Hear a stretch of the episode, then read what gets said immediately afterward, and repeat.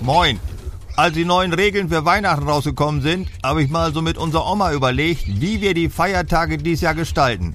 Heiligabend ist ja an sich wie immer, außer dass wir nicht in die Kirche gehen. Macht aber nix, wird ja in Radio übertragen, den Gottesdienst.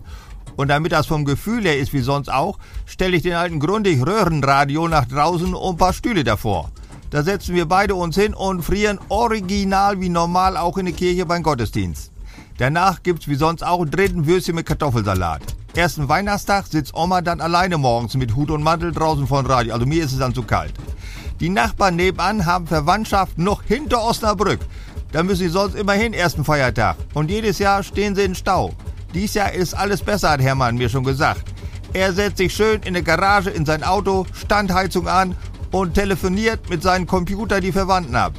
So sagt er, werde mit dem ganzen Besuch in einer halben Stunde durch und hätte den Rest von ersten Feiertag frei und stände vor allem nicht auf der Autobahn rum.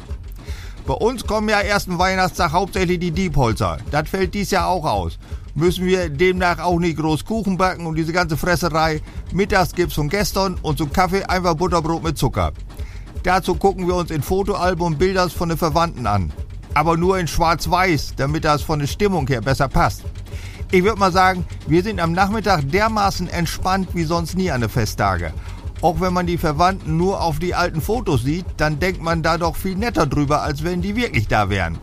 Wenn uns die Flimmerkiste abends nicht im Stich lässt und noch was Schönes zeigt, klingt der erste Weihnachtstag sehr harmonisch aus. Am zweiten ist man an normalen Jahren ja schon durch mit Weihnachten und freut sich auf den Alltag. Dies Jahr wäre es ganz schlimm geworden. Heiligabend auf den Donnerstag und dann drei Tage hintereinander Feiertag mit zu viel Spachtel rumsitzen und sich auf die Nüsse gehen.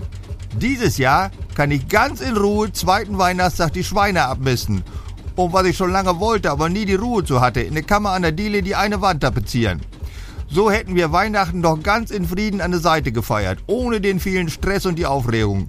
Müsste ich jetzt nicht jedes Jahr haben, aber mal so zwischendurch ist nicht verkehrt. Und wenn's bloß ist, dass man mal wieder drüber nachdenkt, was alles nicht selbstverständlich ist, an dem, wie man sonst so vor sich hin lebt. Unterbleiben.